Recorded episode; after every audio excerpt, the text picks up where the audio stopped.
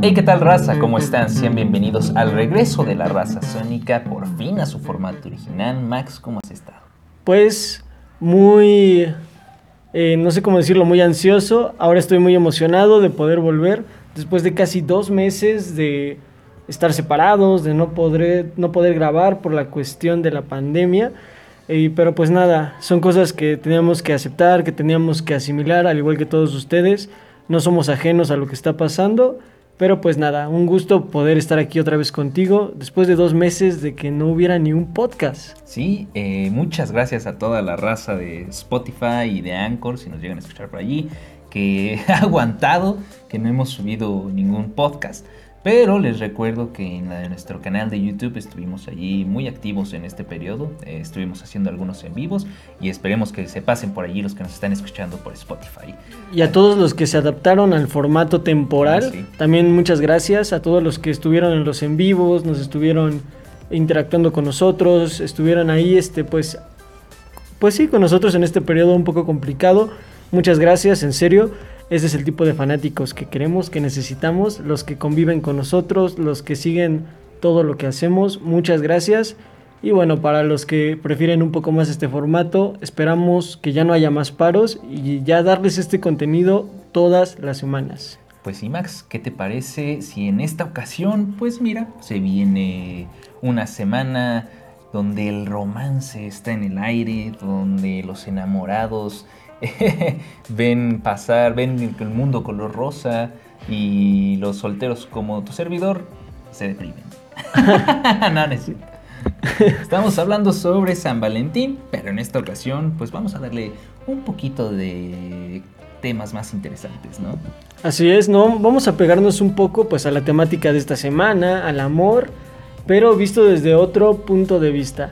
Vamos a hablar de esos amores que incluso pudieron cambiar el rumbo de la historia como la conocemos o que en vez de ser algo bonito, algo que quedara en cualquier canción melosa, terminaron siendo algo completamente distinto, algo completamente tóxico, nocivo y bastante perjudicial para la sociedad.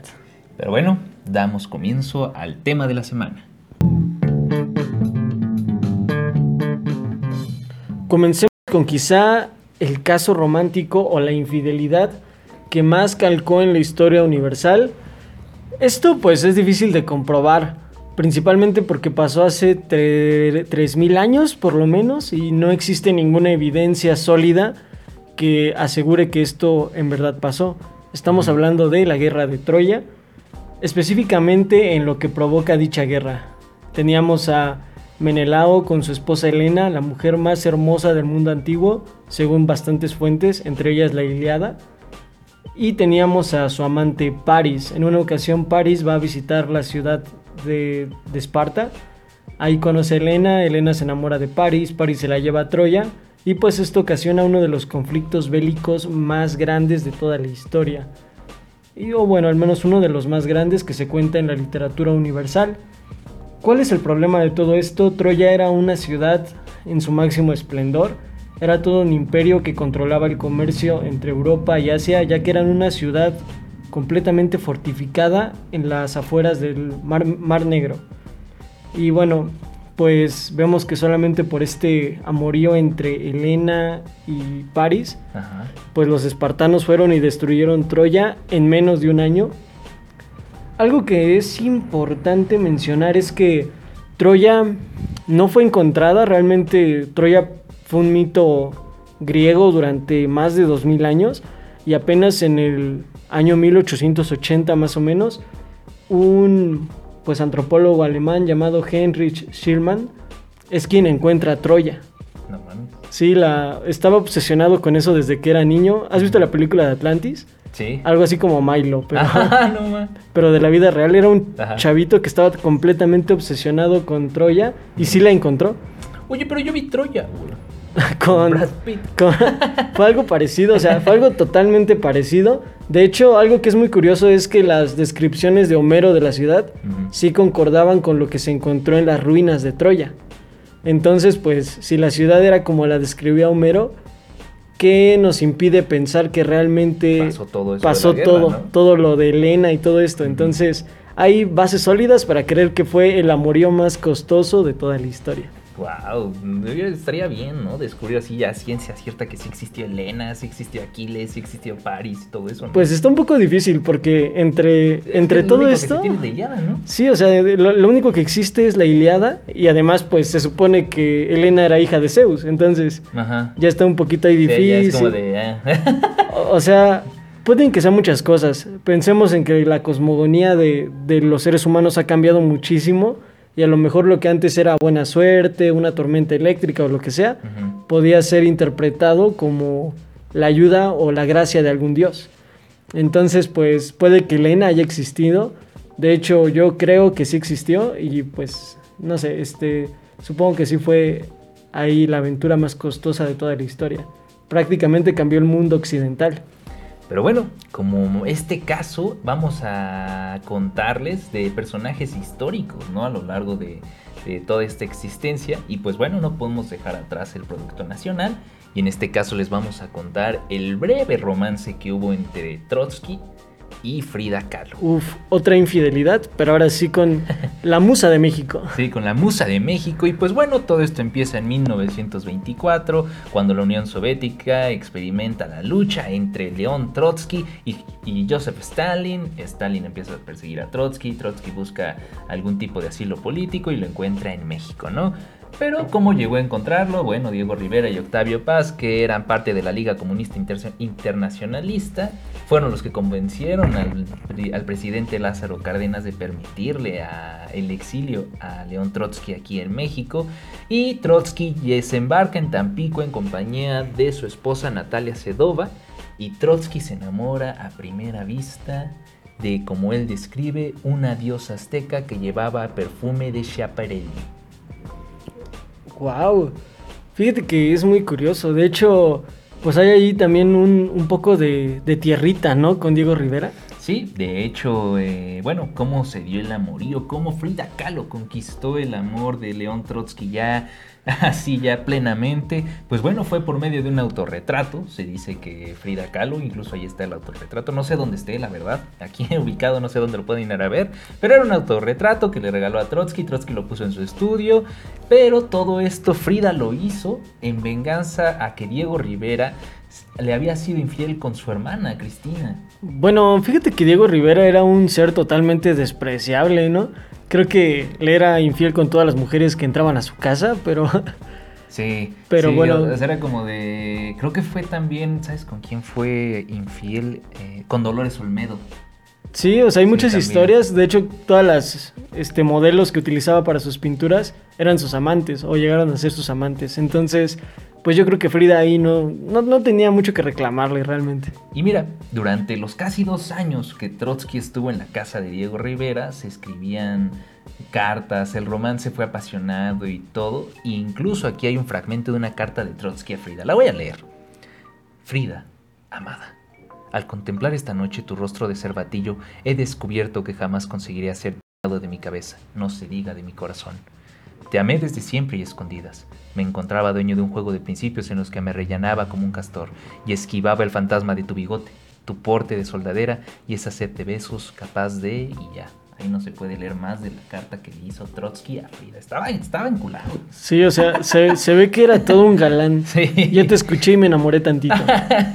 y pues bueno, esta historia de amor concluye en que Diego Rivera se da cuenta y corre a Trotsky de su casa y todos conocemos, o bueno, creo que la mayoría de los estudiantes de la UNAM conoce la Casa Museo León Trotsky, allí sobre Río Churubusco. Y una teoría que formulamos Ajá, aquí ya que estaba, cuando platicamos el tema, eh, fue que, bueno, se dieron cuenta, en 1940 fallece Trotsky, pero ¿cómo se dieron cuenta de dónde estaba Trotsky, no? O sea, la, la noticia fue mundialmente conocida, ¿no? De que México había aceptado a Trotsky en asilo político, pero...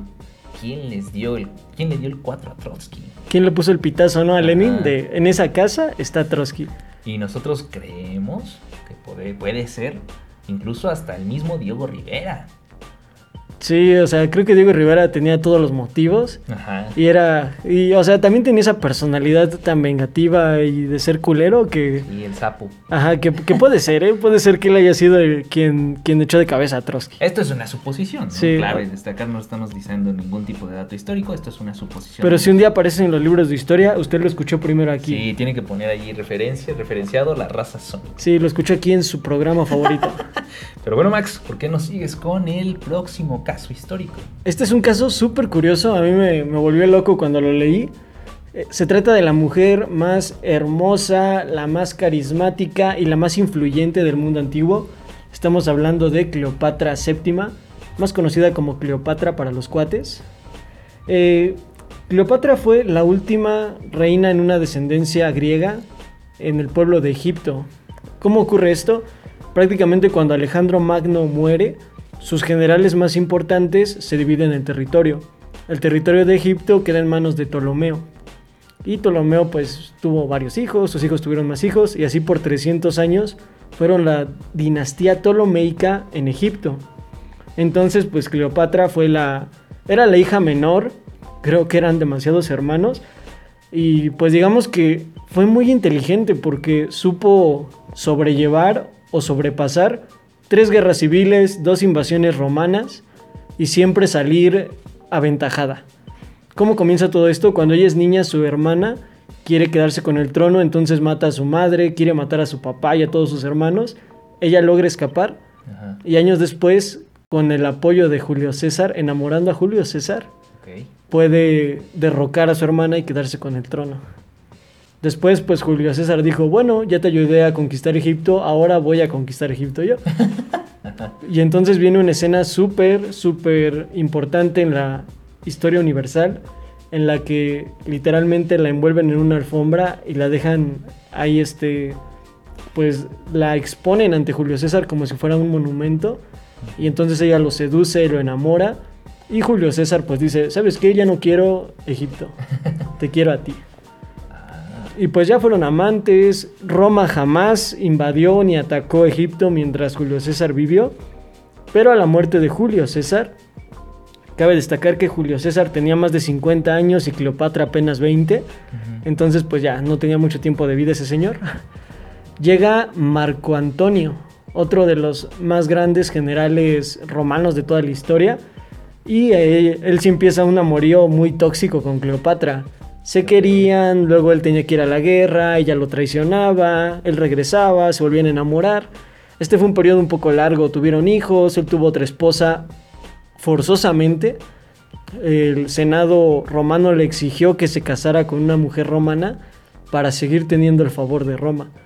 Entonces él se casa, pero nunca es feliz, se va al exilio a Egipto, se autoimpone el exilio, jura su vida a Egipto por Cleopatra. Y aquí pasa algo muy curioso, cuando él va a defender Egipto de las tropas de Octavio Augusto, eh, digamos que él pierde la batalla, pero no muere. Entonces a Cleopatra le llega la noticia de que Marco Antonio murió y Cleopatra en todo su dolor se suicida. Ajá. De hecho, una, una cobra la muerde y todo. Aquí hay dos versiones de la historia. Una muy famosa es que ella se suicida por su dolor y la otra es que ella intenta seducir a Octavio Augusto, que era como el hombre Ajá. más poderoso de Roma, pero como no lo logra, hay una frase súper icónica que dice que el mundo no sería el mismo si Cleopatra hubiera tenido otra nariz. Porque Octavio Augusto, digamos que no estaba encantado con Cleopatra por su nariz. Eh, lo que pasa es que, pues al ser el mundo antiguo, no es fácil de comprobar ninguna de las dos versiones. Aunque la más famosa es que ella se suicida cuando piensa que Marco Antonio, Antonio. está muerto. Entonces se suicida y él cuando se entera de que Cleopatra está muerta, también se suicida. Oh, qué ¿Esto a qué le suena? Esto me suena un poco a cierto novelista inglés, ¿no? Así es, William Shakespeare se inspiró en esta historia o este fragmento de la historia para escribir Romeo y Julieta. Wow, ese es un padre. Este, o sea, es súper curioso, un dato súper curioso de la historia. Sí, sí, sí. La verdad, Cleopatra fue una mujer muy adelantada a su tiempo, sumamente adelantada, fue una estratega, fue, Coco. fue- era muy coco, o sea, no solamente era buena en el arte de la guerra, era muy inteligente para los cosméticos, para la medicina. Muchos avances del pueblo de Egipto se lo deben a esta mujer, mucha estabilidad se la deben a esta mujer. Y bueno, pues su historia de amor es bastante curiosa. Ajá, es como, bueno, no, no, no, no es tan parecida, pero también me suena un poco a la historia de Popocatépetl y Tlesihuatl, ¿no? Nada más que en este caso, pues ese güey, oye, ella se murió de amor porque pensó que también estaba muerto en la guerra, ¿no? Sí, algo así, exacto. Y entonces, eh, no sé si aquí, eh, ¿cómo descubrió William Shakespeare esa historia? Pues supongo que es algo que se ha contado siempre, ¿no? Yo creo que Cleopatra ha sido un personaje súper icónico que ha estado en todos los libros de historia Ajá. desde el siglo XVII. Entonces, pues supongo que igual como Shakespeare era súper sensible y gay, yo creo que eh, lo leyó y dijo, ¡Oh! ¡Es hermoso! yo supongo algo así. No voy a hacer una obra, dice. Creo que, creo que lo voy a hacer aún más hermoso. y bueno, pues, y, pero aún tenemos a un personaje más, ajá. Un personaje histórico, un poco más en la historia contemporánea, historia de la música. Yo creo que uno de tus personajes favoritos, ¿no? Sí, es uno de mis personajes favoritos, uno de los personajes que creo que muchos amantes de la música odian, detestan, aborrecen, yo creo. Y estamos hablando sobre Yoko Ono. No creo que tenga que decir quién es Yoko Ono. Pero bueno, para que todos aquellos que no sepan quién es Yoko Ono, pues bueno, fue una eh, esposa que tuvo John Lennon en ya finales de los 60 se conocieron en una galería de arte y era un artista y está bonita su historia porque en una exhibición que ella tenía tenía una una escalera y no recuerdo, creo que John Lennon le había preguntado que si quería ser su novia y todo, no todo romántico, John. Pues bueno, ¿qué pasó? Que cuando John subió la escalera tenía que tomar una lupa y en esa lupa tenía que apuntarla hacia el techo y en el techo estaba escrito Yes. Ah, está bonito, güey. Está bonito, está bonito. Y bueno, ya el resto es historia. Todos sabemos que consideran muchos a Yoko Ono como la- el factor que, que hizo que The Beatles se separara. Yo estoy un poco en desacuerdo con eso. Yo creo que ya había un poco de factores atrás de, de, de la separación de los Beatles, ya se hartaban. Entonces, eh, para mí, yo creo que Yoko Ono, eh, fuera si es buen artista, si no es buen artista, si casi arruina un concierto que nos regaló John Lennon con Chuck Berry tocando Johnny B. Good, si nos lo arruina. De ahí en fuera yo creo que hay que, bueno, los Beatlemaníacos como, como yo, hay que estarle agradecidos un poco a Yoko Ono por el simple hecho de ser la musa de John Lennon, ¿sabes? John Lennon nos regaló canciones como Love, uh, Real Love, eh, Yoko, oh Yoko en el álbum Imagine, el Jealous Guy, un, un centenar de canciones que fueron dedicadas hacia Yoko Ono y pues que son canciones que disfrutamos hoy en día, ¿no? Y yo también creo que, fíjate que Yoko Ono creo que es esa necesidad de echarle la culpa a alguien, ¿no? Realmente Ujú. los Beatles ya estaban rotos. Creo que la muerte del señor Epstein tiene mucho que ver con que ya no tenían un rumbo comercial. Y pues creo que muchos no le dan ese peso a lo que fue la familia de Paul McCartney, en especial la familia de su esposa. Recordemos que él quería que su suegro se ocupara de las finanzas, su esposa igual quería meterse en muchas cosas, pero como Yoko pues es más extravagante y, y sí, pues a lo largo de la historia ha dejado testimonio de que era una persona difícil. Yo creo que ha tenido como la mala suerte de ser considerada ese factor adiós Beatles. Sí, no niego que sí hubo, hubo ocasiones en donde Yoko sí la regó, ¿no? O sea, hay incluso grabaciones en donde Yoko empieza a gritar, ¡Oh, John! ¡John! ¡John! Ya sabes, güey, sus gritos así de locura. Y de repente escucha que George Harrison le responde como de ¡Shut up! Así no recuerdo muy bien. Hay una ocasión también que creo que Yoko se comió algo de George Harrison. Entonces, o sea, son muchos factores de, que sí influyeron en cierta parte a que Yoko Ono sea acusada o tachada de que la responsable de separar a la mejor banda de todos los tiempos. Es que yo creo que el problema es cuando quieres meterla a la banda, ¿sabes? Sí, no, y- ah, bueno, sí, continúa, ahorita te voy a decir algo. Yo creo que ese fue el problema de Yoko, ¿no? Que, que yo, John Lennon siempre quería meterla a todo. O sea, tú ves las sesiones de Let It Be y ahí está, güey. Sí. No hay nadie, no hay ni, ni está Linda McCartney, no está la novia de Ringo ni de George, pero sí está Yoko, güey. Entonces ahí es como de... de- y, y precisamente hay una... Bueno, cuenta la historia que Paul le- se enfrentó a John y le dijo como de, oye mira John, los Beatles somos cuatro. John, Paul, George y Ringo. Y John le responde, Yoko y yo somos uno solo. Así le dijo. No, es que, es que sí, yo creo que ese es el problema y también es un factor para que John Lennon no haya sido tan sobresaliente después de los Beatles. Puede que haya tenido canciones muy buenas, pero por ejemplo, ves lo que hizo George Harrison después de los Beatles y dices que qué pedo, este güey sí, sí se empecinó en ser un buen músico con y sin los Beatles. De hecho, fue el primero que tuvo los pantalones de salirse de la banda. Regresó a los pocos días, pero fue quien dio el primer paso, ¿no? Eh, bueno, pero eso lo guardaré después. Sí, ya se viene, se viene el tema, se viene ese, ese tema, va a estar intenso, raza.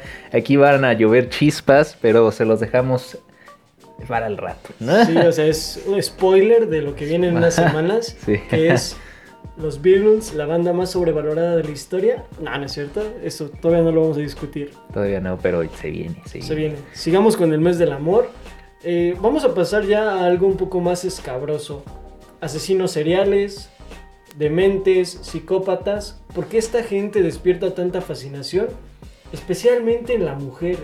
Yo creo que muchas veces hemos escuchado esa historia de que pues un maníaco, un asesino en serie llega a la cárcel y ya estando en la cárcel Tiene su fan, tiene su fandom, ¿no? tiene su, su fandom, especialmente de mujeres. Sí. Y alguna de ellas tiene la fortuna, entre comillas, de casarse con él. Ted Bundy. Sí, Ted Bundy, Richard Ramírez. Richard Ramírez, sí es cierto. O sea, hay muchísimos ejemplos. Creo que Charles Manson. es raro el, el maníaco que no se casa estando tras las rejas. Y la pregunta aquí es ¿por qué? Pero yo creo que hay una pregunta más grande. Una cosa es conocer a un demente ya tras las rejas y otra es que tu novio sea un asesino, tú lo sepas y no lo digas. Y otra todavía más grande es, ¿Qué es? y algo todavía más, más raro, Más enfermo. Sí, más enfermo es que tu novio sea un maníaco y que poco a poco comience a contagiarte toda su locura. Y bueno, aquí tenemos algunos casos muy interesantes. Empecemos con Fred y Rosemary West. Uy, chuladas de personas. Así es, estos fueron un par de psicópatas que operaron en la zona de Inglaterra, para ser más pues específicos en Gloucester. Estuvieron activos entre 1967 y 1994. Lo que me parece muy curioso de, de su caso es que literalmente durante décadas estuvieron pues totalmente impunes. Ellos no asesinaban a, a chicas de manera inmediata. Digamos que secuestraban a una chica, la torturaban, Torturaban. por muchos meses, la violaban, la sometían a dejaciones que son dignas de cualquier libro de terror. Y ya después cuando la chica no podía más, simplemente moría. Esto pues se repitió constantemente con una docena de chicas por lo menos, entre ellos pues algunas de sus hijas. Y de hecho es muy curioso la manera en la que los atrapan. Este Fred viola a una de sus hijas, pero ya estaba tan perverso, no sé, tan normalizada la violencia en su, en su inconsciente, que la viola y, y ya, o sea, la, la deja que su vida siga normal. Entonces su hija va y le cuenta a sus amigos de la escuela, a chicos de la calle, y llega la policía a su casa. Empiezan a preguntar, empiezan a escarbar y encuentran los huesos de una otra de sus hijas que había No se había reportado como desaparecida años antes por ellos mismos. No mames. No, esos güeyes están ya. Sí, o están sea, muy cabrón. cuenta que empiezan a cavar su, su patio Ajá. y encuentran la... Todo un cementerio, ¿no? Sí, todo un cementerio, literalmente. Y hay una como crónica muy, muy grotesca en la que le decían a sus hijos que si ellos decían algo, iban a alimentar a las plantas. Qué cabrones. Sí, o sea, se pasaban de cabrones estos güeyes. sí, sí. sí. Y, y bueno, este señor Fred West se suicidó en 1995 durante el juicio. Él no quería ir a prisión. Ya era pedófilo y ya era asesino antes de casarse con Rosemary West.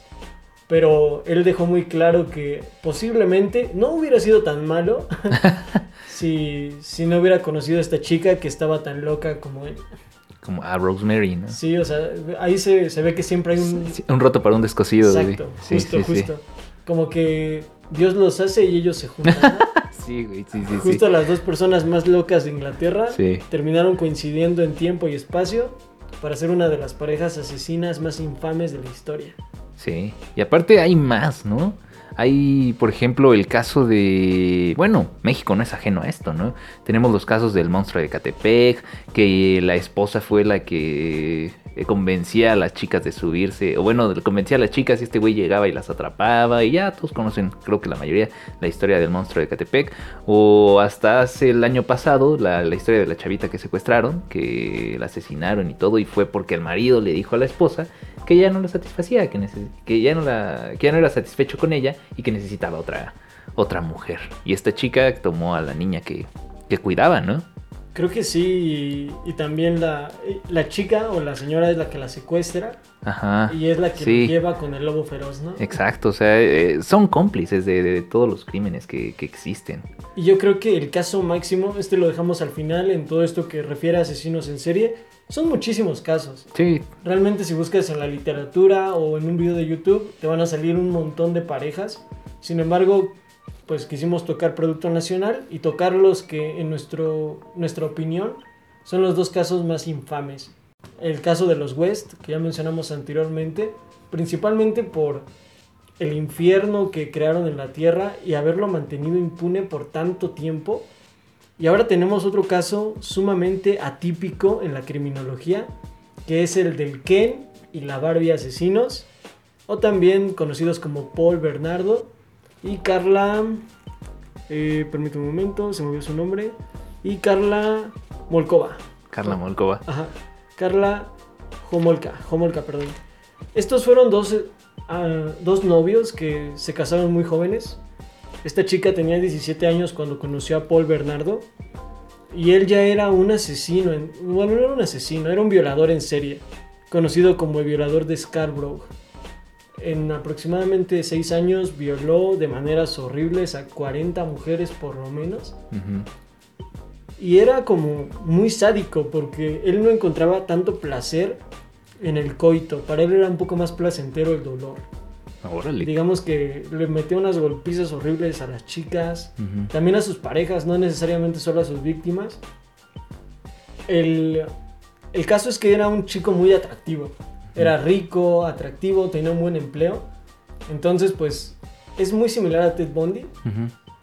pero también era muy carismático, entonces sabía cómo ganarse a las chicas muy fácil, solamente que sus relaciones no duraban porque era muy violento en el sexo. Ah, ok, ok. Entonces, pues cuando conoce a esta chica, ella es completamente sumisa. También es una chica hermosa, era de las más bonitas de su escuela, buena estudiante. Era una chica muy normal, de hecho una chica modelo, hasta que conoce a este cabroncete. Sí. Eh, si, quieren, si no los conocen o quieren verlos, qué tan hermosos eran, fíjense en la Miniatura. de nuestro video. Son la pareja de güeros que están al. Eran hermosos. Así es, por eso son el Ken y la Barbie del asesinato. Eh, la cosa es que, pues digamos que él siempre le recriminó a esta chica que era una prostituta casi casi. Ujú. Por dos razones. El primer día que se conocieron tuvieron sexo. Literalmente ella se enamoró de él en el primer momento y él pues digamos que era un depredador. Entonces él nota o se da cuenta del afecto que ella siente hacia él y él empieza a manipularla, ¿no? Al principio es lindo y todo, pero después ya que son novios, él le recrimina que ella ya no era virgen cuando se Cuando se conocieron conocieron, ajá. o que ella no le entregó su virginidad. Entonces, por eso esta chica le empieza a permitir muchas cosas. Él sigue siendo el violador de Scarborough, este pues depredador insaciable. Y pues ella está contenta con eso. Digamos que no le pone peros, no lo delata, incluso le da ideas para poder atraer más chicas. Pero todo como que llega a un punto de inflexión, la Navidad de 1990. Digamos que una de las chicas que a él más le interesaban era, Era su la hermana, cuñada ¿no? Ajá. la sí, sí, hermana sí. de esta Carla. Se llamaba Tammy la chica. Y digamos que por muchos meses ya había como que acosado a esta niña en silencio. se metía a su, a su cuarto en las noches, se masturbaba viéndola, la tocaba mientras dormía, o sea, como que la acosaba muy, demasiado. Pero pues era el chico modelo, entonces no despertaba sospechas ni de la niña, ni de sus papás, ni de nadie. Entonces, eh, digamos que pudo estar fuera del radar de la policía mucho tiempo. Entonces lo que pasa es que pues en Navidad este chico le dice, oye, pues como no me diste tu virginidad, quiero la de tu hermana. No mames, qué cabrón, güey. Sí, o sea, qué cabrón. Y esta, y esta morra le dice como, no, pues sí, está chido. y ya la drogan, él la viola, pero la droga o la dosis de droga fue tan fuerte que la chica se muere. Entonces, pues hacen que todo parezca un accidente, como que tomó demasiado esa noche y se ahogó con su vómito. Y es lo que la policía cree. Eh, pero ya cuando asesinas a alguien, como que necesitas eso, aumenta tu frenesí de violencia. Entonces matan a unas cuantas chicas más. Él ya es, o sea, ya tienen un retrato robot que es literalmente su cara. Todos bromean con eso. Realmente estaba tan lejos del perfil de asesino en serie. Que nadie sospechaba. Que nadie sospechaba, aunque tuviera su maldita cara el retrato robot. Eh, total que todo esto pues se sale de control un día que él ya era tan violento incluso con su novia que la deja casi muerta de una golpiza. Ella va a la policía, lo suelta todo, absolutamente todo, y los dos pues son llevados a juicio. Y pues digamos que ella se supo vender bien. Dijo que era una víctima, que estaba aterrada, todo esto. Y pues digamos que ella tiene una sentencia muy indulgente de apenas unos cuantos años él sigue en la cárcel hasta ahora, esto pasó en los noventas.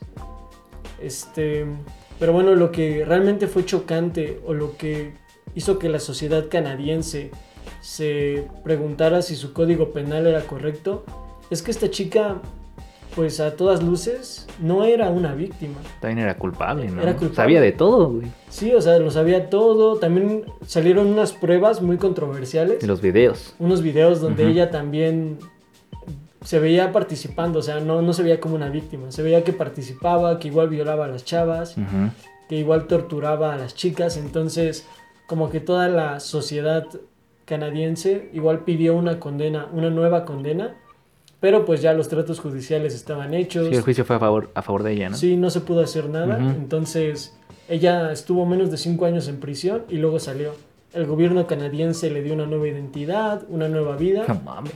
Sí, o sea. Eh, imagínate, cabrón. Sí, qué cabrón, o sea. imagínate que de repente ves así, como ese caso, vean la foto, ustedes raza, de repente volteen a ver a la vecina y como que medio se pare. De, hecho, eso le ha pasado tres veces. La han tenido que cambiar porque pasa justamente eso, que la reconocen, no ha podido rehacer su vida. Obviamente no debería tener la posibilidad de hacerlo. O no lo sé, déjenlo en los comentarios. Pero pues sí es algo muy controversial que ella haya salido tan impune de, todo esto. Obviamente no era, ella no era el catalizador de todo, su, su esposo era el verdadero monstruo, pero ella yo creo que tarde o temprano se convirtió en algo similar, ¿no? Sí, es como dicen, ¿no? Una manzana podrida pudre las demás, ¿o cómo es, güey? Sí, es algo así como una manzana podrida pudre toda la caja. Ajá, algo así, algo así. Entonces, pues yo creo que ella igual llegó a un punto de perversión tan. De que también lo disfrutaba, ¿no? Sí, o sea, igual estuvo presente o fue culpable de la muerte de su propia hermana. Sí, güey, no mames. De la de otras chicas, entonces. Sí, sí, sí. Pues ahí déjenme en los comentarios qué opinan, si ella es culpable, no es culpable, si quieren que toquemos este tema con más detalle. Pero bueno, pues sí es algo que ha quedado mucho en la mente colectiva de, pues, de la gente canadiense, del pueblo canadiense. Y pues como les digo, llegó a modificar la ley este caso. Y pues bueno, hablando sobre bandidos, sobre asesinos, vamos a tocar un tema, bueno, muy reconocido mundialmente. Yo creo eh, que, que la industria se ha encargado de romantizar mucho y es el caso de Bonnie y Clyde. Para ser específicos, Bonnie Elizabeth Parker, Barker y Clyde Chestnut Barrow. Eran sus nombres completos. Todo esto ocurrió en los años 30, estamos hablando sobre la gran depresión que se vivió en Estados Unidos y pues bueno, la única supervivencia para los jóvenes pues era por medio del robo. Bonnie, por su parte, nace en 1910 en Rowena, Texas. Su madre era una costurera y su padre albañil. Su padre albañil muere. Se mudan a Dallas, donde empieza eh, la afición por la literatura y la poesía de, Bonnie. El primer amor que tuvo Bonnie en Dallas fue Roy Thornton. Y pues bueno, ese cabrón también ya era carne de presidio. ese güey eh, enamora a Bonnie. Bonnie se casan a los 16 años. Y además de ser una persona violenta, Retienen a Roy, su primer esposo, por asesinato, condenándolo por 5 años y Bonnie encuentra la oportunidad para divorciarse y separarse ya por fin de él. Y por otro lado tenemos a Clive, nace en 1909 en Ellis County, Texas. Y era una familia de granjeros que se vieron afectados por la crisis económica que se vivía en Estados Unidos y provoca que Clyde salga a robar. Eh, a los 17 años ya estaba junto con su hermano Marvin Ivan Buck que ya formaban parte de robos menores, robos eh, así pequeñitos y todo eso. Sin embargo, a los 21 años ya pasaron de ser robos pequeños a secuestros incluso. Entonces ya para los 21 años ya había pisado la cárcel dos veces este Clyde. Pero bueno, ¿cómo llegaron a conocerse este, estos ejemplos de la sociedad? se conocieron el 5 de enero de 1930 en, una, en la casa de unos amigos de Bonnie Clyde. Se conocieron, se empezaron a hablar y todo. Y pues bueno, eh, Bonnie le empezó a decirle su afición hacia la poesía, hacia la escritura. Clyde le contó que ya quería dejar atrás el pasado de delincuente, quería eh, empezar una vida nueva con ella. Ya saben, mujeres no, no se dejen engañar de los hombres, son cabrones. Todo lo que le dicen, piénselo dos veces. Y pues bueno, sí cumplió Clyde. Estuvo tres meses trabajando en una, en una obra y todo. Sin embargo, eh, siempre se vuelve a donde alguien empezó. ¿Cómo, cómo dicen Siempre vuelves a donde fuiste feliz. ándale. Y entonces ese cabrón llegó a robar otra vez y lo condenan a tres años de prisión. Eh, Bonnie entró en algún tipo de depresión, veía que ya no iba a conocer a nadie como Clyde, no tengo la menor idea qué le pasó a Bonnie, pero el chiste es que le ayudó a ingresar una pistola a Clyde a la prisión y logró escaparse. Sin embargo, ya después eh, lo volvieron a agarrar y todo y pasó dos años más en la cárcel Clyde. Y pues bueno, Clyde se libró de estar mucho más tiempo en la cárcel culpable de un homicidio porque bueno, él mató a su violador. A Clyde lo violaban en la cárcel y él fue, él lo mató por medio de una tubería, güey. Le empezó a dar de así, pa, pa, pa. Ah, la tubería, güey. Ajá, güey y eh, convenció a otro reo de que se inculpara el crimen. Y entonces por eso llegó a salir en, los dos años. Ya después de eso, eh, Bonnie y Clyde forman una, una banda delictiva junto con el hermano de Clyde y su esposa Blanche y desde febrero de 1932 hasta 1934 cometen robos en gasolineras, tiendas, bancos, asesinan a nueve personas e incluso eh, fueron agentes de la autoridad. Los estados por donde recorrían era Texas, Oklahoma, Missouri, Luisiana, Arkansas, Kansas, Iowa e Illinois. Y bueno, ya después de que se les escapó durante dos años al FBI, el FBI llama al ex Ranger Frank A. Hermer para que fuera el encargado de atrapar estos dos personajes. Y de hecho, bueno, ya este Frank Hamer lo encargaron de agarrar estos dos. Y pues bueno, no los agarraron en sí en persecución. O sea, Bonnie y Clyde siempre los se escapaban, siempre se escabullían de la ley. No fue hasta que este Hammer, eh, pues bueno, con ayuda de un tal Henry Medvin, que formaba parte de la, ¿De la, banda? delictiva de Bonnie y Clyde, lo convence de que, bueno, este, este Henry Medvin también era una fichita y tenía ciertos cargos penales. Y eh, este Frank Hamer convence a sus papás de que le digan dónde está eh, Bonnie Clyde, ¿no? Que no va a pasar nada, que van a hacer que todos los cargos delictivos que tiene su hijo se desaparezcan y bueno, cantan diciendo que van a llegar a la granja familiar, de la granja de la familia Henry Medvin dentro de dos días. Y ahí estuvieron los policías esperando dos días y no fue hasta el, eh, la mañana del 23 de mayo que Bonnie y Clyde ah, llegan a la casa y los reciben 167 proyectiles, de los cuales eh, el cadáver de Bonnie tenía 57 impactos, mientras que el de Clyde recibió 51.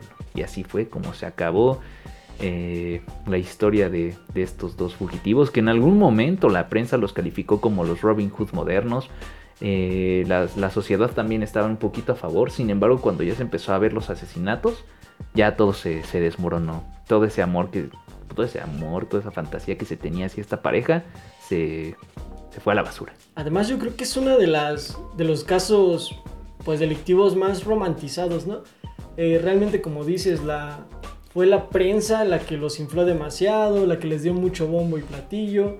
Hizo que cualquiera quisiera ser como Bonnie y Clyde. Realmente veías a dos forajidos guapos, enamorados, que hacían del mundo lo que querían. Entonces, yo creo que esa idea de Bonnie Clyde es lo que. Pues es el concepto, más que nada, es lo que le gustaba a la gente. Realmente que cualquiera pudiera hacerse sus chaquetas mentales pensando que él y su. Como de, ay, nos vamos. ¿Cómo, se llama? Eh, ¿cómo, se llama? Rocío y. Sally Lois, ¿cómo se llamaba? Ah, Rocío y. Raúl. Raúl. sí, sí, algo así.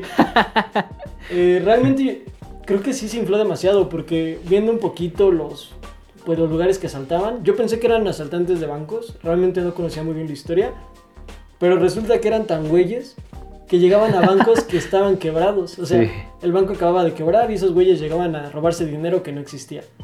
Entonces, pues se dieron cuenta que era muy riesgoso y no valía la pena asaltar un banco que no tenía dinero. Entonces empezaron a asaltar gasolineras y restaurantes. Eh, igual otra cosa que mencionaste muy curiosa es que Bonnie usó hasta el último día de su, de su vida el anillo de su primer esposo. Ajá. Eso yo no lo sabía, es muy curioso. Y que Clyde pudo haber estado más tiempo en la cárcel de no haber sido por su mamá. Realmente muchos culpan a esta mujer de ser el verdadero cerebro tras, la, tras esta pareja de asesinos, de forajidos, ya que esta mujer tenía la capacidad de llorarle a un juez y conseguir lo que quería. Le hacía la chillona, ¿no? Le hacía la chillona y así sacó a, a este Clyde dos veces de la cárcel cuando era adolescente. Y a su nene. Así es, a su angelito. A su angelito, Incluso ella pudo esquivar o pudo salirse de la cárcel. No, no salirse, más bien pudo evitar ir a la cárcel mediante la chillona al juez. Qué cabrón. Sí, o sea, qué cabrón. Eso, yo tampoco lo conocía. No recuerdo el nombre de la mujer. Pero también es una versión muy famosa de lo que realmente pasó o por qué esta ¿Por qué este sujeto tan patético como... Clyde. Como, sí, como Clyde, o sea, siendo asaltante realmente era bastante malo, lo atrapaban muy fácil. ¿Cómo es que realmente pudo estar tanto tiempo eh, como fugitivo, por así decirlo? Luego, ¿sabes qué? Siento que su historia de amor nunca se concretó como todos lo pintan, ¿no? Bueno, no todos. Yo siento que ya como que se bajó mucho ese, ese, ese relajo, pero, por ejemplo también ellos siempre querían como haberse quedado juntos hasta la muerte, ¿no? Que los enterraran juntos. Sin embargo, la familia dijeron, ni madres, cabrón. Aquí sí están en Dallas los dos, sí están enterrados en Dallas, pero en diferentes cementerios. Entonces, finalmente no se cumplió su, su deseo de estar juntos hasta la muerte. Sí, que bueno, no son ningún ejemplo a seguir. No, no, no lo sigan. Raza, aquí como dicen los periódicos, eh, bueno, una frase que con las que terminaban los periódicos, los encabezados, era, no hay nada más que decir, se acabó, la justicia y el orden han hecho su trabajo. Eso sí, no vamos a, no vamos a justificar ni enaltecer a un par de asaltantes, ¿no? Nos, nos, quejamos de vivir en una de las ciudades más violentas del mundo, no podemos decir que esta es como de, güey, no mames, la historia de Brian y Kimberly, güey, no, güey, otro pedo. Sí, desde que dejó a Zulikai, ese güey es otro. sí, güey. No, cuando la suben en la itálica, uff, no, no, no. Qué romántico, güey. Bueno, y ahora pasemos a una historia que a mi parecer sí es muy romántica. Muy creepy, pero muy romántica. Estamos hablando de la historia del doctor Karl, Karl Tanzler. Él era un alemán refugiado en Estados Unidos, era residente en el Hospital Regional de Florida y aquí conoce a una chica cubano-estadounidense llamada María Elena Milagro Hoyos. Ella pues ya estaba convaleciente de tuberculosis, estaba prácticamente a punto de morir y este doctor se enamora de ella. Entonces durante un año él la conoce en 1930 y logra mantenerla con vida hasta 1931. Él pues se vuelve muy apegado a ella, trata de salvarla, fue el proyecto de su vida pero pues por la tecnología de la época, lo mortal que era la tuberculosis, la calidad de vida que existía en ese entonces, pues esta mujer termina muriendo. Pero la historia no termina ahí. Este señor construye un mausoleo para esta mujer, corre con todos los gastos funerarios, queda muy bien ante la sociedad, ante la familia de la señorita Hoyos. El problema es que este señor iba todos los días a la tumba de, de esta señorita, según para darle tributo, pedirle perdón de no poderla salvar. Todos veían que era como muy noble de su parte. Güey, yo ya hubiera sospechado. Está medio raro, ¿no? O sea, es como de, pues solo fue su doctor. Sí, o sea, pero, pero aquí viene lo, lo, lo, lo verdaderamente creepy. Este señor, el día que tuvo la mejor oportunidad, exhuma el cadáver de la señorita Milagro Hoyos, se la lleva a su casa, le da una lavadito de cara, ya habían pasado dos años de, de esta rutina de ir, No venir, ir, venir. Ajá. Y bueno, pues después de dos años logra robarse el cuerpo, se lo lleva a su casa, le quita toda la putrefacción, le saca los ojos, le pone ojos de vidrio, su piel se la raspa para que se le cayera toda la, pues toda la, la necro, necrosia, no sé cómo se le diga, toda, toda la piel muerta y pues ponerle una piel de seda. Le saca los intestinos, la lava, le mete trapos y yeso para que tuviera consistencia Ajá. su cuerpo. Eh, le pone una peluca que su mamá le ponía los últimos días de su vida para que se viera bonita. Le pone esa misma peluca No mames. Y finalmente este, pues, la llena todos los días como si tuviera COVID. De colonia, de antisépticos, de desinfectantes, con la intención de que no se pudriera el cuerpo. De mantenerlo, pues digamos, Fresco, ¿no? sano, sí. Bueno, no sano, no fresco. Ah, bueno. sí, más sí. bien estable, que no se Ajá, sí, pudriera, sí, sí. más bien. Y bueno, lo sorprendente del caso es que este señor vive con este muñeco, con este cadáver, durante siete años. Mames. Y realmente lo descubrieron por los rumores que existían de que el señor tenía una esposa y nadie la conocía, de que tenía una amante extraña. Empieza a haber curiosidad. Y bueno, pues se empieza a correr el rumor de que él vive con un muerto. Ajá. Un día van al, al mausoleo, van a darle servicio y descubren que no hay cadáver. Entonces empiezan a, a conectar los puntos, ¿no? Ajá, así como de, "Oh, este cabrón venía medio diario, ¿no? Sí, y ya este, van a su casa, encuentran al cadáver sentado en la mesa comiendo con él. Ajá. Y pues ahí, ahí se acaba la historia de amor. Yo creo que sí es creepy, o sea, sí, no voy a Sí, decir sí que es normal, la- Sí. es necrofílico y todo, pero yo creo que de todas las historias que hemos visto es la historia de amor más pura que, que, que pudimos relatar hoy. Sí es enfermizo, pero creo que fue amor, o sea, a fin de Eh. cuentas fue amor completamente puro y desinteresado. Sí, o sea, no, no es amor convencional. Este cabrón no le hizo daño a nadie. A menos, bueno, Ah, bueno, a, bueno, la, a la familia, güey. sí, Ajá, pero- exacto. Pero, o sea, no se compara a lo- a lo- al Barbie y al Ken, ¿no? Sí, o sea, yo, yo no creo que sea tanto un acto de maldad deliberado, sino más bien creo que Estaba era, enfermito, güey. era parte de, o sea, parte de poder preservar ese amor que alguna vez sintió. Pues bueno, raza, ustedes dejen en los comentarios qué opinan, si ustedes también creen que esta fue una historia de amor eh, pura, o si ustedes también pueden dejar en los comentarios como de no, pues no, está también, este güey estaba loco, la verga, lo que quieran Sí, decirnos. díganos cuál fue la historia de amor que les contamos que más les gustó, o que más les impactó. que más les impactó, la que sienten que fue amor más real, más puro, eh, amor más como en las películas, por así decirlo, más romántico. Eh, déjenlo, o si tienen algún otro caso importante que nos quieran comentar, que quieran que compartamos en redes sociales, o del que quieran que hablemos en un podcast, ya saben que tienen toda la, Libertad de hacerlo. Exacto, de dejarlo en los comentarios, de mandarnos un mensaje. Eh, nosotros estamos completamente abiertos a escucharlos. Recuerden que nuestra opinión es una cosa, pero lo más importante siempre va a ser conocerla de ustedes. O contactarnos también por DM, por mensaje directo vía Instagram o Facebook. Y pues ya, raza, no sé, Max, ¿tú qué les tienes que decir? Pues el amor es quizá el sentimiento más poderoso que existe, que, que puede sentir el ser humano.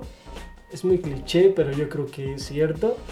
Eh, hemos visto que el amor puede destruir la mente de alguna persona, puede darle un motivo para vivir a otras. Entonces, pues no sé, solamente les diría que se fijen a quién le entregan su amor. Sí. y bueno, pues es todo. Creo que por ahora es todo. Eh, Sí, yo creo que por mi parte también les puedo decir que fíjense bien, no se vayan con el primer postor, con la primera eh, postora, eh, fíjense quiénes son, eh, las actitudes que tienen, esos focos rojos, los que dicen muy que estar muy atentos en las primeras citas o cuando ya son novios, fíjense muy bien, no les vaya a tocar encontrarse a un cabrón que guarda cadáveres este, momificados o O, que un día llegues a tu casa y haya una adolescente amarrada en tu cama. o algo por el estilo. Entonces, fíjense bien, raza, que nosotros los queremos tener aquí todavía. No queremos que estén en la cárcel por complicidad. Pero hemos llegado al final del tema de esta semana y nos pasamos a... 5 datos inútiles al servicio de la comunidad. Número 1. Las mariposas en el estómago se deben a la adrenalina. Esto es debido a que existe un alto nivel de estrés cuando una persona que te atrae demasiado está sentada junto a ti o está muy cerca de ti. Creo que todos hemos experimentado esta sensación, ¿no? Así es, entonces tu cuerpo, pues, digamos que por ponerse alerta, empieza a secretar más adrenalina de la común y es lo que conocemos como esa... Las maripositas en el estómago. Esa mariposita. Número dos, las nutrias son completamente monógamas. Tienen todo y hacen todo en pareja. Cazan, comen, exploran e incluso duermen agarradas de la mano. Número 3. Los caballitos, al igual que las nutrias, son monogámicos y mueren incluso de hambre cuando su pareja fallece. Oh, ellos son muy lindo. Bonito. sí, está muy bonito. Número 4. Lo que hace que sientas enamoramiento o felicidad es la glándula llamada como dopamina. Más bien es la hormona llamada dopamina. Por lo cual el amor sí es limitado. Híjole, entonces cuando te juran amor para siempre, güey, ¿no es cierto? Pues dale chocolate para que siga secretando dopamina y todo está bien. Bueno, de hecho, el número 5 habla sobre ese amor casi eterno, ¿no? Pero bueno, eh, dice que el Departamento de Psicología de Harvard demostró que el amor romántico que ha experimentado todas las parejas en cierto momento termina para dar espacio al amor comprometido, que es el que suele pensar que es el que dura toda la vida. Así es, ¿qué quiere decir esto? Básicamente ese amor adolescente dura unos cuantos meses, unos cuantos años incluso, pero va a llegar un momento en que evoluciona a algo más, lo que se conoce como el amor eterno o amor comprometido. Ah, no sé si sea así ya tanto, tanto amor. Yo, por ejemplo, no sé, güey, yo siento que la muchas parejas de, casados es como de verga, güey, ya tengo hijos, pues ya ni pedo, ya me quedo con ella. Pues no sé, yo, yo, yo creo que sí me gusta pensar que existe el, verdadero amor. O sea, el, amor que sí es eterno. bueno, pero ustedes díganos en los comentarios qué opinan. Número 6. Mark Twain, eh, digamos que para poder conquistar a la que fue su esposa, le envió una carta de amor o un poema de amor todos los días durante casi dos años y medio. Después de este periodo de tiempo, la chica pues se enamoró de él debido a las cartas y pues fue como Mark Twain, el gran escritor de Tom Sawyer, terminó conquistando a su esposa. Ay, mi perro, ¿eh? Se la sabe, se la supo Mark Twain. Raza, ustedes dejen en los comentarios cómo han conquistado a sus, a sus amores, ¿no? También nos gustaría leerlos, a lo mejor y alguno lo conquistó cantándole, algún otro le conquistó... Con un paseo en moto. Con un paseo en moto. Con una cita muy especial. Una, una lanchita en Chapultepec. Con una cartulina. con una cartulina y una tuba de fondo. Así es. Queremos conocer cómo son sus experiencias de amor. Déjenlo en los comentarios. Pero por ahora pasemos a nuestra sección. Pues nuestra primera sección del canal. El rompequinelas. Raza, como ustedes saben, el domingo 7 de febrero del presente año se vivió el tan esperado Super Bowl que todos, bueno, Max y yo estábamos esperando con ansias, que vinimos discutiendo desde hace mucho eh, todos estos juegos. ¿Y qué les puedo decir, raza? La decepción total. Pues sí, la verdad es que no es el final que yo esperaba.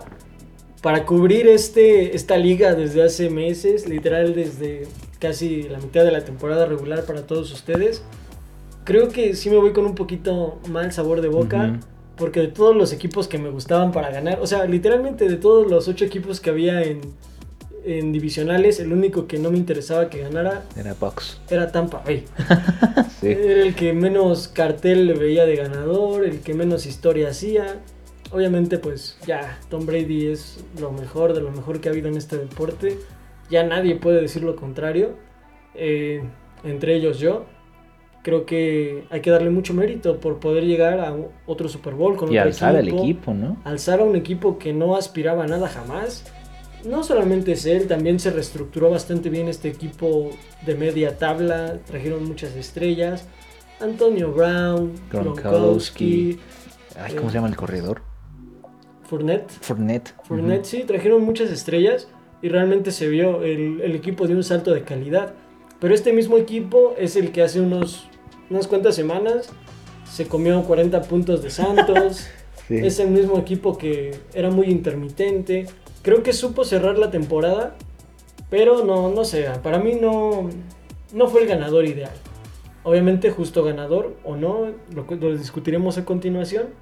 Pero bueno, pues a mí me hubiera gustado mil veces más que ganar a Kansas. Yo estoy igual que tú. A mí me hubiera gustado ver un. Bueno, ya lo había dicho, pero me hubiera gustado ver un Super Bowl de Santos. Ver a Drew Brees retirarse ya como se debe. Y ver a Kansas, pues otra vez demostrar todo lo que hablamos, ¿no? A lo largo de la raza sónica, lo que llevábamos. Que llevábamos diciendo que Kansas era un equipo casi indestructible. Que Patrick Mahomes estaba en sus mejores tiempos. Que hacían que equipos muy sólidos como Bills o Cleveland se vieran mal. Y mira, nos, nos callaron la boca los, los Tampa Bay. Eh, la Box Pack Nation anda celebrando en redes sociales. Por no decir inmamables, sí, o sea, andan infumables esos cabrones ahorita. Eh, igual, ahorita Tom Brady es un meme que camina. por ponerse pedo en, eh, en la celebración del Super Bowl. Pero bueno, sí, como dijo Max, no cabe duda que hay que, pues, hay que eh, tener bien en claro que, pues sí, Tom Brady es muy, muy, muy, muy bueno. Yo creo que, ahora, ¿cuáles son los factores que crees que hayan hecho que este Super Bowl no fuera lo que nadie esperaba? Yo creo que si tú ves las casas de apuestas, si tú ves los análisis de cualquier experto en la materia, todos apostaban por Kansas, todos veían a Kansas metiendo más de 40 puntos, eh, veían un juego muy peleado, o sea, olviden que ganara Kansas, veían un juego cerrado, un juego de muchos Sí, puntos, no. un juego emocionante, Ajá. no existió. En ningún momento. Yo voy a atribuir eso a tres factores. A ver. El primero yo creo que sí es o sí pesó el arbitraje. Creo que, miren, yo no lo digo, lo he escuchado en muchos análisis post Super Bowl. Realmente, pues hay jugadas muy polémicas, demasiado polémicas. Sí, la intercepción de Tom Brady, ¿no? Y un par de jugadas que, este, pues pudieron haber acabado ahí la serie ofensiva y terminaron siendo o anotaciones o jugadas muy grandes. Entonces, ahí yo creo que los, los asistentes y los referees se equivocan. Son muy severos y bueno, como lo dijo en su momento este...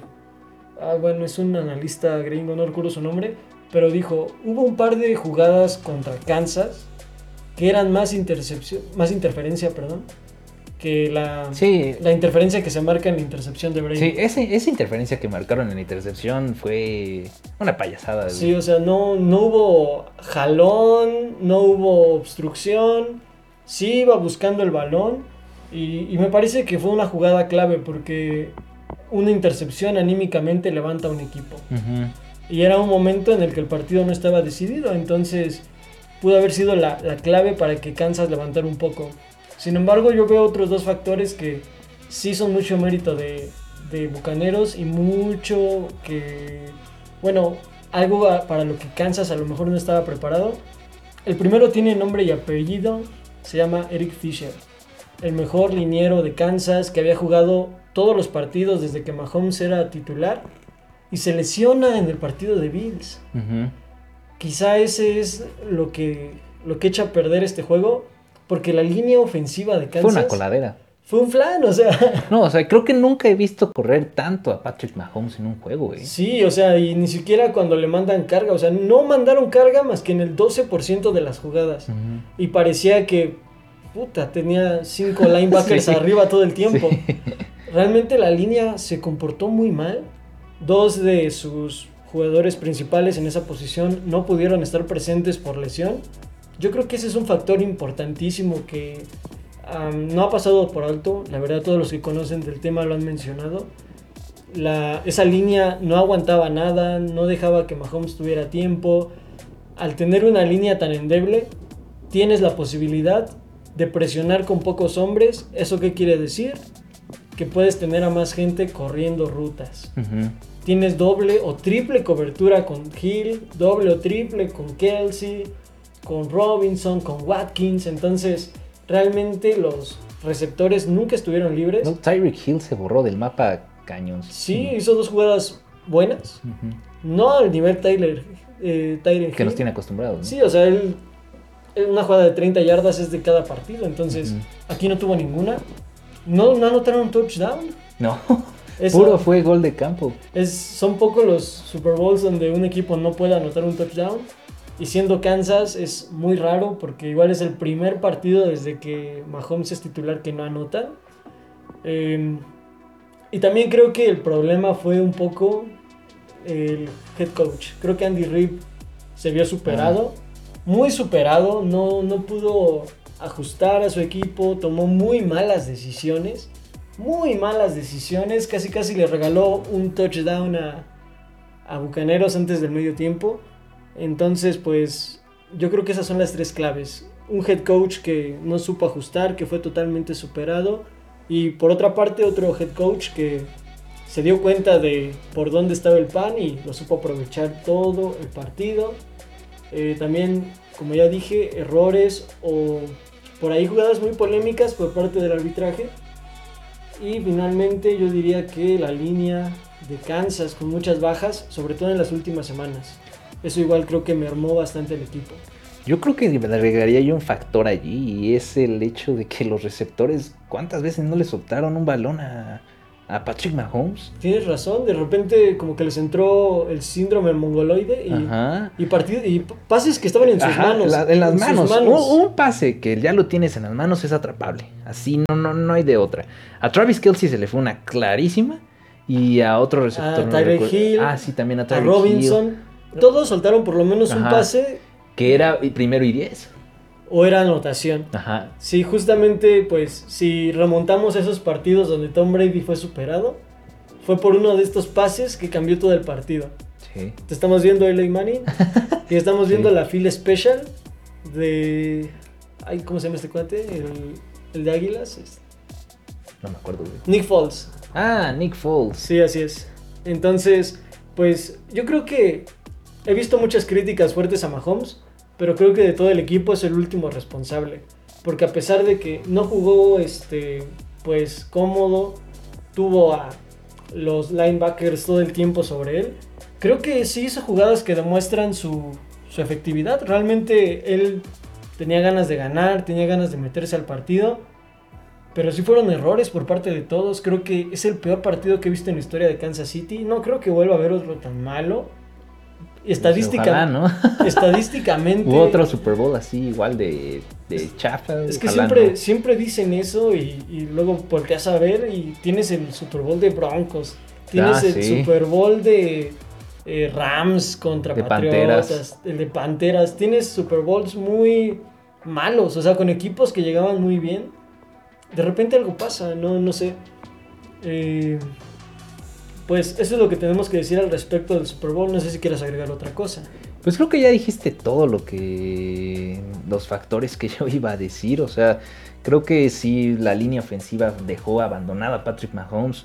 La defensiva de, de, Kansas dio un buen papel, pero también la defensiva se cansa, ¿no? Si la ofensiva no empieza a hacer nada, si la ofensiva no, no fueron, creo que fueron como cuatro series ofensivas, que no fue que cruzaron la, el primero y diez, cabrón. O sea, y Tom Brady se llevó un buen rato. Entonces yo creo que, como dices, Patrick Mahomes es el que menos responsabilidad tiene en la derrota y es el que más atacado está haciendo. Y también la defensa no creo que lo haya hecho mal. Si, si retomas el. Si vuelves a ver ese, ese partido, las primeras dos series ofensivas de Bucaneros fueron tres y fuera. Sí. Y también tuvieron la fortaleza de aguantar un equipo muy versátil en la yarda 1 y no dejarlos anotar. Pero claro, cuando cometes errores como el del pateador, el pateador también de Kansas, no he visto Ah, que sí. nadie lo, lo destroce. Y tuvo patadas muy malas, en Sí. extremo malas, o sea, Pateaba y las dejaba en la yarda 40. cabrón. sí, despejas en tu yarda 20 y no la llegas ni, a la- ni al otro lado, o sea, Ajá, sí. ¿qué, qué, qué está pasando? Y, y luego te pones a pensar en esa defensiva que acaba de hacer una jugadota y tiene otra vez a ese equipo en posición de gol de campo. Ah, yo creo que sí fue desmoronarse poco a poco el equipo de Kansas mentalmente. Pero pues, como digo, yo creo que Andy Reid tiene mucha experiencia como para haber hecho algún ajuste. Y, y pues nada, creo que no se vio ese partido de Kansas Bucaneros que hubo a mitad de temporada. Hubiera sido un error pronosticar conforme a ese partido, porque los equipos cambian. No es el mismo equipo en septiembre que en diciembre. Steelers se los puede decir. Eh, pero bueno, hablando de eso, Vamos a hablar de qué fue lo que nos gustó de toda esta temporada. Tres cosas que nos gustaron y tres cosas que no nos gustaron de esta temporada. Empieza tú, Luis, con las tres que más te gustaron. Con las tres que más nos gustaron, el 11-0. claro, claro. El 11-0 me gustó, esta es la primera, me gustó que Bills haya llegado tan lejos a la final de conferencia. Creo que dio un buen papel, creo que se desempeñó bien y que la Bills Mafia debe de estar aquí contenta en el territorio nacional, que porque tienen, tienen un equipo para futuro. Y de igual manera me gustó que los Browns hayan dado la sorpresa. Que sí, ya, ya no sea el equipo de la burla, ya no sea como de, nada, es pinches Browns, no hacen nada. En, en esta temporada demostraron que sí traen con queso las quesadillas. Eso sí. Eh, en mi caso, yo creo que lo que más me gustó fue ver la reestructuración de muchos equipos con mucha historia que lamentablemente en los últimos años habían sido como de los últimos lugares, equipos que nadie tomaba muy en cuenta, entre ellos Cleveland, como lo mencionaste, Bills, Delfines, creo que son los tres que más me gustaron y auguran buenas cosas para cargadores también. Creo que Justin Herbert es un muy buen coreback eh, y también tiene un muy buen equipo. Entonces creo que a partir de esta o la siguiente temporada, rodeándolo de mejores piezas, sobre todo en la defensiva, pueden ser un equipo de playoffs. Eh, algo que también me gustó es la política que tiene la NFL para controlar el COVID. Ok. A diferencia de otras ligas, Sí, sí, sí. la MX. Aquí no hubo tantos casos y los que llegó a ver pues fueron controlados instantáneamente. Es una liga que a pesar de todos los viajes y toda la adversidad, terminó en tiempo y en forma. No hubo que agregar una semana 18, no hubo que atrasar el Super Bowl un mes. Entonces, eso es algo que se le debe aplaudir. Para ser uno de los países con más casos y tener equipos viajando constantemente, creo que estuvo bastante bien. Y finalmente algo que me gustó mucho, creo que fue el nuevo formato de playoffs, Ok. con tres juegos eh, de ronda de comodines. Me parece más atractivo, hay más competencia, puede haber más sorpresas. Y pues nada, es un super fin de semana de, de NFL, un poco cansado por ver seis partidos, Sí, sí, sí. pero pues también se agradece. Pero vale la pena. Sí, se agradece. Fue, fueron buenos partidos, con excepción del de Osos. Creo que es el único Sí. que deja emociones que desear. Sí, sí, sí. Y a ver, Max, cuéntanos qué, para qué es la, cuál es la parte negativa de todo esto. Las tres cosas. Tres cosas negativas. Um, pues yo creo que el Super Bowl. o sea, realmente fue una de las temporadas que más seguí. Había muchos equipos que me hacían mucha ilusión. Eh, por decirlo, o sea, Bills, su primer campeonato. Kansas, el nacer de una dinastía. eh, Packers, porque es mi equipo y lo vi muy bien. Entonces, creo que que ganaran los Bucaneros es como un mal Ah. final para un buen libro. O sea, sí. es un buen libro con un mal final. Ajá. Eh, otra cosa que no me gustó, yo creo que es y siempre va a ser esa mala suerte que tienen grandes jugadores como Joe Burrow. Mm, Eh, por ejemplo, era un super coreback, trofeo Heisman y todo, y en dos meses le rompen las piernas. sí. Ahí es donde puedo hacer la tesis de qué onda con, con estos jugadores que tratan de cargar un equipo tan malo. Pues no puede pasar otra cosa, ¿no? Te van a romper las piernas. Ujú. Y finalmente yo creo que la tercera cosa que no me gustó fue ver a equipos que me caen tan mal, tan protagonistas, ¿Como quién? como acereros. Ay, Como- sí, güey. Eh, digo, es muy placentero ver el final, pero por ejemplo, por otro lado, Bucaneros, o sea, es que era un equipo que nadie daba un peso por esos cabrones. Y, termina... salieron los fanáticos de, de Cuna, ¿no? Sí, así es. Em, también creo que no me gustaron las lesiones. Ok. Creo que le quitaron mucha espectacularidad al, al, a, bueno, pues a la NFL en general. Por ejemplo, Dak Prescott, Michael Thomas, este cuate de. Ay, de. Panteras. ¿Recuerdas cómo se llama el corredor? Mm. Christian McCaffrey. Ah. Christian McCaffrey, toda la línea defensiva de Kansas. Este fue un año muy difícil para muchos jugadores. Entonces, pues se agradece a los que tuvieron la valentía de querer, este, pues, jugar, de querer dejar a sus, exponer a sus familias. Y pues también se respeta la decisión de los que prefirieron aguantarse. Pues sí. Yo creo que en mi caso voy a empezar diciendo que algo que no me gustó fue el hecho de no ver... ¿Cómo decirlo? O sea, no ver... No, no, no no ver a las leyendas retirarse en eh, como se debe. Me refiero a Drew Brees, a este, ¿cómo se llama el de los Colts? Este, ah, se me fue. este de los Chargers. Rivers. Ah, Rivers, a Philip, Rivers. Por ejemplo, ellos dos retirarse de la forma, de una forma, no sé, algo triunfal, ¿sabes? Me, ¿Sabes a lo que me refiero? O sea, a lo mejor y ver a Breeze en algún Super Bowl o incluso a Rivers, ¿no? Llegando al Super Bowl. Algo así me hubiera gustado ver, alguien como que sí se reconociera esa trayectoria y que se retiren de forma digna, ¿no? Pues a mí no me hubiera gustado ver a Rivers, pero sí a Drew Brees. Rivers me cae bien. Pues no me cae mal, pero siento que no tiene madera de, campeón, o sea. Me hubiera gustado verlo porque siento que pasó mucho tiempo en Chargers. Es una, ya es un, dejó un legado. Entonces siento que hubiera estado bien como su cierre.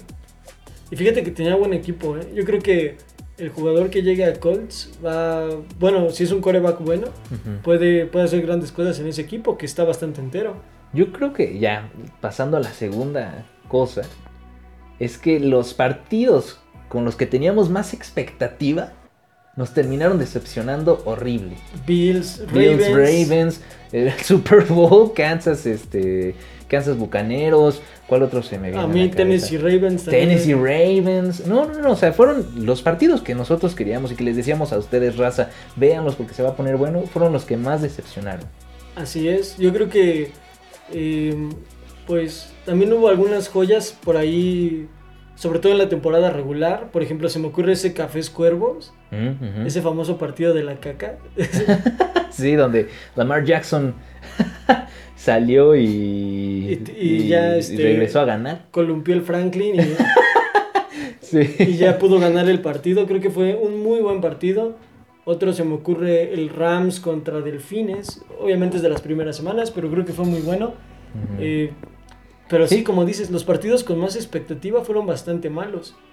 Y, eso que ya eran en, semana de comodines, ya era finales de conferencia y, ya como llegamos al Super Bowl, fueron partidos que sí decepcionaron totalmente. Que y, a, veces decepcionaban las figuras, ¿no? Por ejemplo, también Lamar Jackson. Aaron Rodgers, Drew Brees. Drew Brees. Todos quedaron muchísimo a deber, sobre todo en postemporada. Creo que principalmente Drew Brees. Uno lo entiende después cuando sale a dar sus declaraciones de que estaba lesionado hasta de las uñas. pero pues ah, sí es un poco triste ver que tiene un equipazo. Cámara, güey. Dime qué coreback no quisiera tener un equipo como el de Santos. Y Drew Brees realmente no es malo. O sea, yo lo, yo lo tengo en mi cabeza como una leyenda, uno de los mejores corebacks que me ha tocado ver. Y no puede hacer la jugada grande en el momento. Siempre pierde en las fases finales. Es muy Cruz Azul, ¿sabes? Entonces... Tú estás este, experimentado. sí, estoy experimentado. Entonces, como que... Ah, no sé qué tiene Drew Brees como ese gen perdedor, güey. Tiene todo lo contrario a Tom Brady. Sí, güey. Nada, Tom Brady es otro pedo. Pero bueno, ya llegando al primer puesto de las cosas que me dejaron un mal sabor de boca en esta temporada. Y este sí me dejó un muy, muy mal sabor de boca. ya sé cuál es, ya sé cuál es. Fue el declive del equipo de Pittsburgh Steelers teniendo un 11-0, ilusionando a su afición, haciendo sus TikToks, bailando sobre los logos, asegurando que iban a llegar a, al Super Bowl, terminan perdiendo con equipos que realmente no, no daban de qué hablar, ¿sabes? Eh, terminan incluso eh, teniendo problemas para ganar con equipos con racha perdedora toda la temporada. Washington, Cowboys. Cowboys no les ganó, pero estuvo a punto. por eso, O sea, yo creo que fue una victoria para Cowboys, una victoria mental. Y para Steelers es una victoria que te sabe derrota, ¿no? Sí. Y, yo creo que eso fue la decepción más grande. Yo, la verdad, raza, si ustedes son fieles seguidores de la raza sónica, podrán escuchar los primeros episodios de, de este podcast. Y podrán ver que sí estaba muy emocionado, sí veía a Pittsburgh allá en Tampa sí lo veía enfrentándose eh, en el Super Bowl, pero pues así es Pittsburgh, ¿no? Sorprende a sus, a sus aficionados. Y malas noticias para Pittsburgh es que... Se retira Pouncey. Se retira Pouncey. Muy probablemente van a perder muchos jugadores importantes en la agencia libre. Muchísimos. Pittsburgh tiene un problema en su nómina. Le paga como si fueran estrellas a jugadores muy malos. Se entiende que son jugadores que han estado toda la vida en, Pittsburgh como Villanueva, como toda la línea ofensiva. Y pues, no sé, yo creo que muchos de ellos ya no valen lo que, lo que ganan. Estaba... Se le está yendo todo en Big Ben. Sí, o sea, Big Ben gana 40 millones de dólares. O sea, nadie cuesta eso. Ni Patrick Mahomes, ni Tom Brady, ni Aaron Rodgers. Creo que la otra vez dijeron que tres de los mejores corebacks juntos no ganaban lo que Big Ben en un año. Sí, sí, sí. Y esos creo que eran Watson, Herbert y me parece que era Rivers. O sea, Rivers ya no juega, pero entre los tres no juntaban el, salario de Big Ben. Y pues no sé, yo ya no veo a Big Ben como el arma X, el arma secreta de, de acereros. De hecho, creo que es una carga para su tope salarial. Estaba leyendo que muy probablemente, si no es este año, el que viene podrían perder a TJ Watt. Eso sería horrible. No, no me digas eso. no, no, bueno. ¿Cómo se llama el otro? Dupri. Dupri. Dupri sí se va esta temporada. Tiene igual una de las mejores marcas de defensivo. También fue candidato al defensivo del año. Y tenía uno de los salarios más bajos de todo Pittsburgh. Entonces, creo que cualquier equipo puede igualar o ofrecer, ¿no? ofrecer por, por ese, esa, esa carta. Entonces, Ah, yo no sé, yo creo que Botupri fue esencial para que TJ Watt lograra lo que logró. Tener ese par de monstruos persiguiendo de todo el partido, yo creo que... Y a lo mejor llega JJ, ¿no? Ah, puede ser, puede ser que llegue JJ. Lo dudo mucho por el tope salarial. Sí, yo también. Realmente Pittsburgh no se ve bien esta temporada que viene. No se ve bien la siguiente tampoco. Tienen, que reestructurarse. Sí, ya, ya, lo había dicho. O sea, siento que Pittsburgh va a tener una temporada, va a tener temporadas perdedoras mínimo unos 7 años, 5 años que se vienen. Pero pues si son, si son Pittsburgh así de corazón, se van a quedar con el equipo. No como cierto equipo que no como cierto equipo que de repente ya, güey, ya todos iban ese equipo. Ya todos salieron aficionados y no sé qué. Sí, güey, de repente todos le iban a León. ya de repente todos iban a León, güey. que antes sabían sufrir, que no sé qué, que les gustaba la adrenalina con su equipo ese de cemento y no sé qué tanto. Y ya de repente que le van a León. Sí, seguimos hablando de patriotas, ¿no? Pero estas razas y son aficionados de, de Pittsburgh, pues sí nos espera una temporada, temporadas medio difíciles, como dijo Max, se viene una reestructura total en todo el equipo, entonces... Eh, Empezando por un coreback, ¿no? Yo creo que hasta Es lo que, tienen que buscar, Hasta que no encuentren un coreback. Pinche Mason Rudolph, ya lo he dicho. Güey, pero es que aquí cabrón traen, o sea, ¿ya viste cuál fue su... su, su apuesta fuerte? Fue el, el segundo coreback de Washington, Ay, cómo... Ah. No me acuerdo cómo se llama. Se llama Hawkins, algo así. Ajá. Pero es un chavo súper indisciplinado. Salió de, Washington justamente por eso. Por hacer fiestas en plena temporada sin, sin cubrebocas, con un chingo de gente. Ajá. Eh, es un chavito muy indisciplinado. Solo estaba en Washington porque tenía familiares que eran dueños del equipo. Ajá. Entonces, pues ¿qué esperas? No solo por eso fue de las primeras elecciones. Muchos dicen que era bueno en su etapa estudiantil. Yo no estoy seguro, la verdad yo lo vi bastante malo en los pocos partidos que jugó con Washington. Y es la apuesta fuerte de Pittsburgh. Yo creo que debieron ir por alguien más, un Carson Wentz. O, Hasta Carson Wentz. o sea, había muchos... Este mercado de corebacks es una maldita locura. Casi todos van a salir de su equipo. Ryan Tannehill. Este... ¿Cómo se llama? El... Matt Ryan. Matt Ryan, el de Falcons. Matt Ryan también se va. ¿Cómo se llama este chavo de, de Leones, güey? Ah, ah, pero él ya está en. Matt Stafford ya se fue a, a Ah, no, Rams. Ah, sí, a Rams, sí es se cierto. fue a Rams. Rams Sí va a ser cierto. una maldita locura. Sí, es cierto. Lo que flaqueaba en Rams era su coreback Y Jared Goff se fue a Detroit. y Jared Goff está en Detroit, ahí a una reestructuración de otros 10 años. Entonces, Leones sigue siendo Sí, es cierto, sigue sin ser un problema. Sí, Realmente Deshaun Watson, Deshaun Watson. Muchos corebacks importantes o con mucho talento quieren cambiar de equipos o van a cambiar de equipo. Entonces, no sé por qué Pittsburgh se precipitó. Entiendo que no tienen el capital para apostar por uno de los fuertes. Mencionaste que a Deshaun Watson te gustaría mucho. Sí. Yo creo que a todos les gustaría tener a Deshaun Watson en su equipo. A mí me gustaría que llegara a Delfines. Yo creo que es la carta que les hace falta.